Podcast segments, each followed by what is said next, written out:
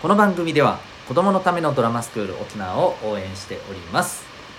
ドラマといっても様々なものがありますが、えーこの、えー教室ではですねなんと台本のない、えー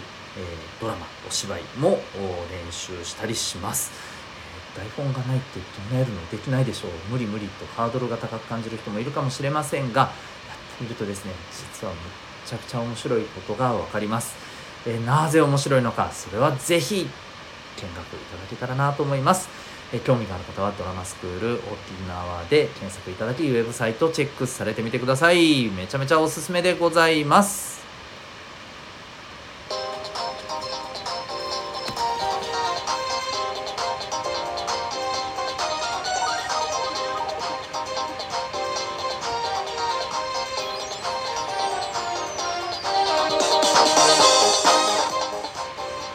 皆さん日々行動してますか？小中高生が楽に楽しく生きるための情報をお伝えする生きる力ジオホームルームのお時間でございます。お相手は私強みをコーチングで伸ばす親子キャリア教育ナビゲーターのデトさんです。普段はおうち学校と違う学びと自分の居場所が得られるオンラインコミュニティ民学も運営しております。このコミュニティは、えー質問相談 OK ポイントでご褒美がもらえるオンラインの自習室。好きなジャンルで、えー雑談交流できるルームなどを24時間使え心理学やお金の知識楽しく生きるスキルなど学校で学べないことを学べる授業も受けられます。興味ある方は放送の説明欄の方をチェックしてみてください。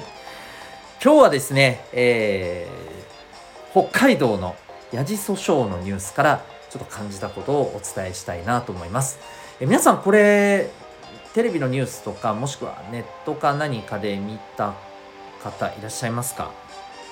ちょっとお何それ？聞いたことないけどっていう人のためにちょっと最初に少し説明しますね。えっ、とこれはですね北海道の札幌市内でですね2019年に、まあ、起きた出来事を端に発した、まあ、裁判沙汰、えの事件なんですけれどもね、えー何かというと選挙のねあの街頭演説をしていた当時の総理大臣首相の安倍さん。ね、えー安倍首相、元首相ですね、はい、えーに対してですね、えー、ヤジを飛ばした、まあ、人が、えーいらっしゃってですね、まあ、そのお二人いらっしゃったのかな。で、このお二人がですね、その場にいた警察官からですね、えーまそこから無理やり、まあ、連れて行かれた。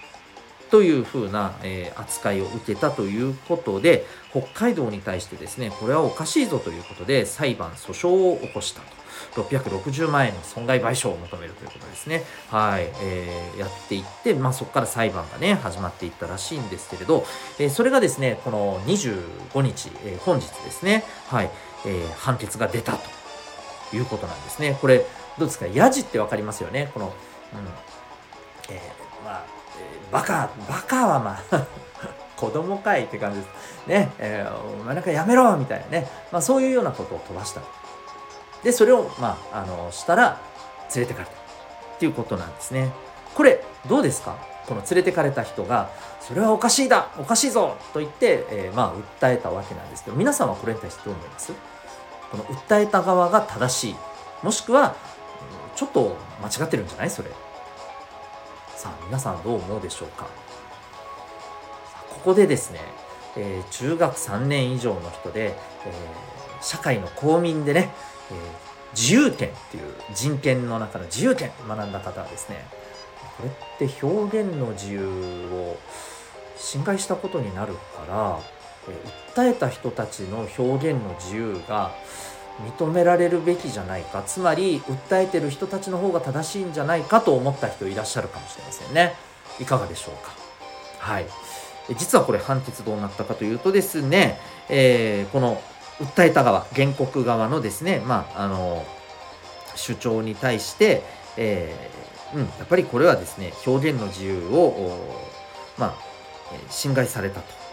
うん、いうことでで、えーまああのそれを認定して、えーまあ、660万円では確かなかったと思うんですけれども、えーまあ、損害賠償金を払ってくださいということでつまり、まあ、訴えた側の主張が、えー正しいですよっていう、まあ、判決を出したわけです。もちろんね、警察側もですね、訴えられた側の、あの、方もですね、いや、このまま、あの、ヤジを飛ばさせて、そのまま放置してたらエスカレートして、ちょっと危険な揉み合いになったなるんじゃないかという恐れがあっただからもうあのやむなく排除したんだっていうね、えー、まああの反,、えー、反論をねされていたんですけれどもまあいや差し迫った危険があったわけじゃないんじゃない？それはっていうことでね今回は、えー、訴えた側の主張が通ったと。つまり表現の自由が大切ですよっていうね、えー、ことが、まあ、認められたわけですね。はい。さあこれ皆さんどう思いますか？えー、なんで？なんかやめろとかそんな妨害するようなことダメじゃんみたいに思った人もいるかもしれません。で、えー、いやいやでも、まあ、そういうそれはともかくとしてやっぱりこう言いたいことを言えないのはおかしいよねっていうね、うん、ふうに思った方もいらっしゃると思います。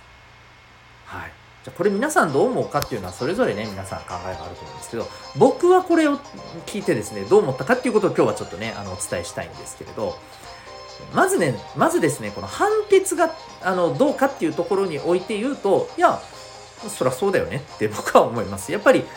これがあの無理やりですね警察がですねこの例えば、えー、総理大臣の言ってることに対してまあ要は批判的な言動を全部取り締まるってなったら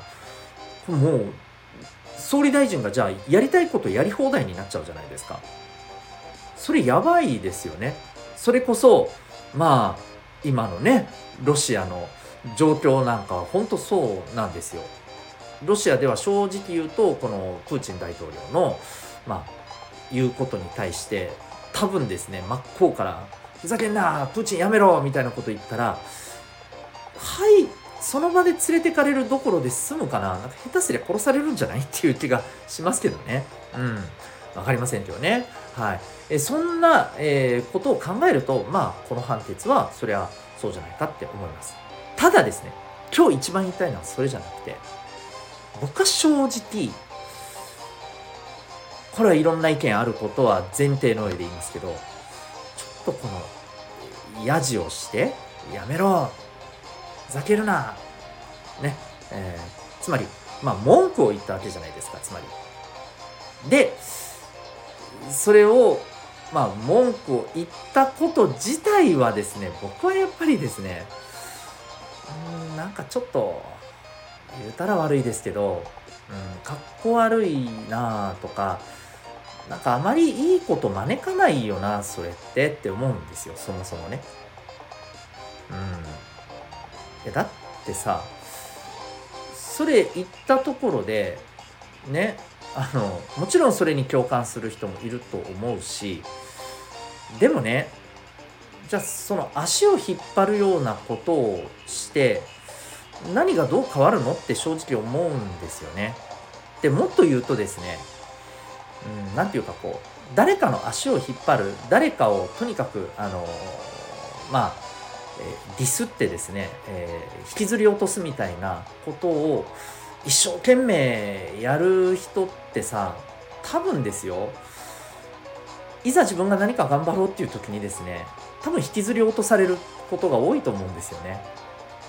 だって普段そういうことをずっと明け暮れてたら周りにそういう人たちが集まるからなんですよ。わかりますかね？皆さんの周りでもいません？よく誰かの文句ばっかり言ってる人って「あそうだよねそうだよねはははは」って言ってあの同じようなこう文句を言う文句を言って盛り上がる人たちでなんかちょっと集まってワイワイ賑やかな感じになりません？ああいうふうに集まるんですよそういうのをしたい人たちが。でそういうのをしたい人たちって本当にあのなんか極端な話を言うとその人を文句言いたいっていうよりも誰かの文句を言うこと自体がうーんなんだろうなちょっと言ったら悪いけれどもエネルギー源になってしまってる感じなんですよ。うん、もちろんねその人たちがずっとそんな人たちのままなのかって言ったら僕は違うと思いますよ。でも少なくともその時はそういうまあものに巻き込まれてると思うんですよね。だから結局ですねまああの類は友を呼ぶっていう言葉もありますけれどもそういう言動をしてるところには同じような言動をする人が集まるわけです。だから僕はですねこの事件を通してですねそれに対して例えばツイッターでコメントしてる人たちの中にはですね見てるとなんかこうじゃあ誰々のあのヤジを飛ばしてもいいってことだなよーしとかなんかまあ冗談か本気か分かりませんけどね。そういうコメント書いてる人がいるわけですよ。すっごいそれ見てたらうわすげえ残念な言動だなって思うんです。要するに誰かのですねもちろん気に入らない人がいるのは分かるよ。私だっていますんでねそれは。だけどそういう人たちの 足を引っ張ることに明け暮れてどうすんの？って。そういうことに明け暮れてるあなたは何か頑張ろうする時にじゃあ応援してもらいたいんですか？多分足引っ張られますよって私は思うんですね。で、えー、これを聞いてる小中高生の皆さんには是非ですね誰かの足を引っ張ってまあそれでなんか盛り上がるみたいな言動にはですね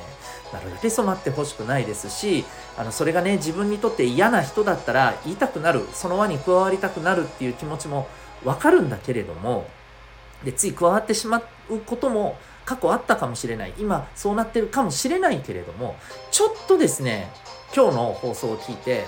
なんかそれがうーん確かになってちょっとこう僕が言ったことに対してですね思った方は少しですね次から一歩踏みとどまるっていうことも考えてみたらいいんじゃないかなと思います。うん、そこに加わってですねどうでしたか？なんか本当になんかプラスのエネルギーあなたの中で何て言うのかな健康的ななんか気分にはなってますか？どうなんだろうなって思うんですよね。というわけで今日はえー、北海道のヤジ訴訟のニュースから、えー、感じたことということで、えー、お送りいたしました。はい、この放送ではですね、毎日やっている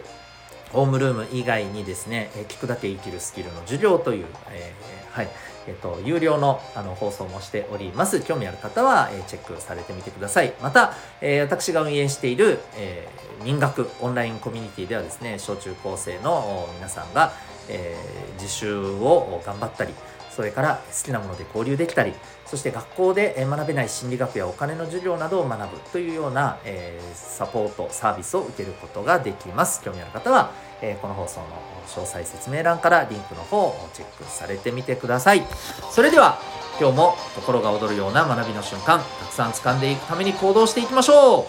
親子キャリア教育ナビゲーターのデトさんがお送りしました。ではまた明日。